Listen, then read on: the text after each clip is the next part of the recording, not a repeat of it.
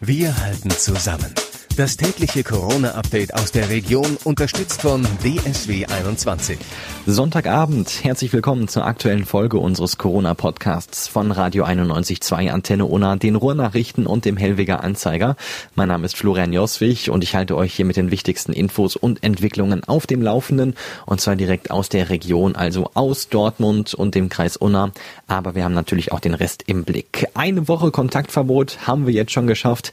Mindestens drei Wochen liegen aber auch noch vor uns. Jetzt am Wochenende hat die Polizei immer abends im Bereich der Dortmunder Innenstadt konsequent Fahrzeuge kontrolliert und auch Bußgelder wegen Ansammlungsverstößen verhängt. Das Ergebnis zeigt, dass der Ernst der Lage noch nicht in allen Köpfen angekommen ist. In vielen kontrollierten Autos waren mehr als zwei Menschen unterwegs. Teilweise verhielten die sich dann auch noch respektlos gegenüber den Beamten. Insgesamt 23 Mal haben die Polizisten eine Anzeige wegen Verstoß gegen das Ansammlungsverbot geschrieben und so auch jeweils jeweils Bußgelder in Höhe von 200 Euro verhängt. Gestern haben wir ja schon über das Dortmunder Klinikum gesprochen, das jetzt Desinfektionsmittel und Schutzmasken selber herstellen muss. Jetzt hat sich Klinikumsprecher Marc Raschke dazu geäußert, weil im Klinikum spezielle Materialien verarbeitet würden, die im medizinischen Bereich eingesetzt werden, könnten wir leider nicht helfen. Selbstgenähte Masken aus Alltagsmaterialien könne man im Klinikum aus hygienischen Gründen gar nicht annehmen. Die Corona-Krise stellt auch viele Dortmunder vor finanzielle Herausforderungen. Betroffene werden jetzt aber mit Mietzuschüssen und einem vorübergehenden Kündigungsschutz unterstützt.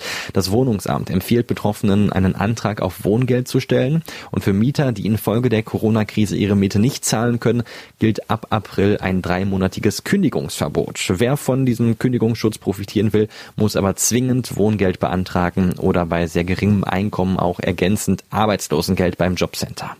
Obstbauer Mertin sorgt sich nicht nur um seine Existenz, sondern auch um die Versorgung der Kunden. Im Moment könnten Ernte- und Feldhelfer als Saisonarbeiter nicht einreisen. Das könnte in einigen Wochen auch noch zu Engpässen in der Versorgung der Dortmunder mit Obst, Salat oder Gemüse führen, denn die Importländer Italien und Spanien könnten auch nicht wie gewohnt liefern. Der Bauer sucht deshalb dringend Helfer, die kurzfristig bei ihm einspringen können. Bei Borussia Dortmund geht's für die Profis jetzt aus dem Homeoffice zurück ins Training. In Kleingruppen von je zwei Spielern lässt der BVB seine Profis ab morgen antreten. Ich denke, wir werden dann das machen, was wir auch die vergangenen zwei Wochen gemacht haben, hat zum Beispiel Emre Can im Sport 1 Doppelpass erzählt. Also wohl ein bisschen laufen, Fahrradfahren, Kraftübungen. Viel mehr könne man ja gerade nicht machen, sagt Can. Bei allem Verständnis für die Schutzmaßnahmen gegen Corona wird auch Kritik laut. Die kommt zum Beispiel von Jörn Hauke Nielsen vom Gartenmöbelhandel Hartmann in Unna, aber auch von äh, großen Händlern wie Woolworth, Taco, Roller, Teddy und Kick. Diese Geschäfte kritisieren, dass Supermärkte und Discounter weiterhin Non-Food-Artikel verkaufen dürfen, also zum Beispiel Gartenmöbel und Kleidung. Die Händler, die nur solche Sachen verkaufen, mussten aber schließen und das finden die natürlich ungerecht.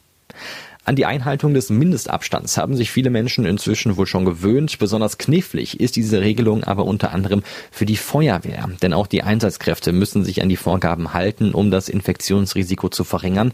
Der Löschzug Mitte der Freiwilligen Feuerwehr in Werne löst dieses Problem unter anderem dadurch, dass er jetzt mit doppelt so vielen Fahrzeugen wie bisher zu den Einsätzen fährt. Allerdings ist das fast schon eine Luxussituation. Gerade kleinere Löschzüge verfügen in der Regel nämlich oft nur über ein einziges Fahrzeug, zum Beispiel die Löschzüge in Werne-Langern und Holthausen. Die sind dann immer auf Unterstützung angewiesen. Bei vielen Patienten herrscht aktuell Verunsicherung, ob denn die Krankengymnastik noch stattfinden darf. Ja, sagt Stefan Hagendorf aus Bergkamen. Allerdings dürfen er und seine Kollegen nur diejenigen behandeln, die ein ärztliches Rezept haben. Die Termine von Selbstzahlern sind abgesagt. Die Physiotherapeuten sorgen sich aber auch um ihren Selbstschutz, weil Masken fehlen. Die in Bergkam ansässige Landesgruppe der Vereinigung für die physiotherapeutischen Berufe hat deswegen schon Alarm bei den Gesundheitsbehörden geschlagen. In einer Gemeinschaftsunterkunft für Flüchtlinge in Selm leben gerade 70 Menschen zusammen. Eigentlich wäre da Platz für bis zu 200. Gerade jetzt ist es aber sehr gut, dass die Bewohner etwas mehr Platz haben als sonst, sagt das Deutsche Rote Kreuz. Die meisten verlassen das Gelände im Moment gar nicht mehr und leben einzeln in Zimmern, also keine einfache Situation für die Bewohner, aber die verhalten sich alle vorbildlich, so der DRK. Immer öfter werden Gottesdienste inzwischen online im Stream angeboten, weil natürlich auch die nicht mehr stattfinden dürfen. In Holzwickede gab es heute so zum Beispiel einen ökumenischen Gottesdienst und in Castor Brauxel ist heute erstmals ein Gottesdienst live ins Internet übertragen worden.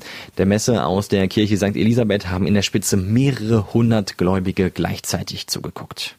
Morgen geht in Castor-Brauxel dann ein neues Corona-Testzentrum an den Start, das vierte im Kreis Recklinghausen. Menschen dürfen allerdings nur nach Überweisung und fester Terminvergabe zum Test vorbeikommen.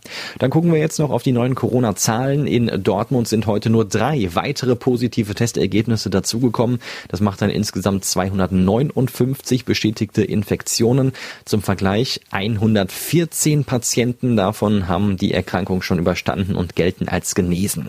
Auch im Kreis Unna gibt es eine erfreuliche Entwicklung. Nur vier neue Infizierte sind heute dazugekommen. In den letzten Tagen waren die Zahlen immer zweistellig gestiegen, macht aktuell 189 positive Testergebnisse.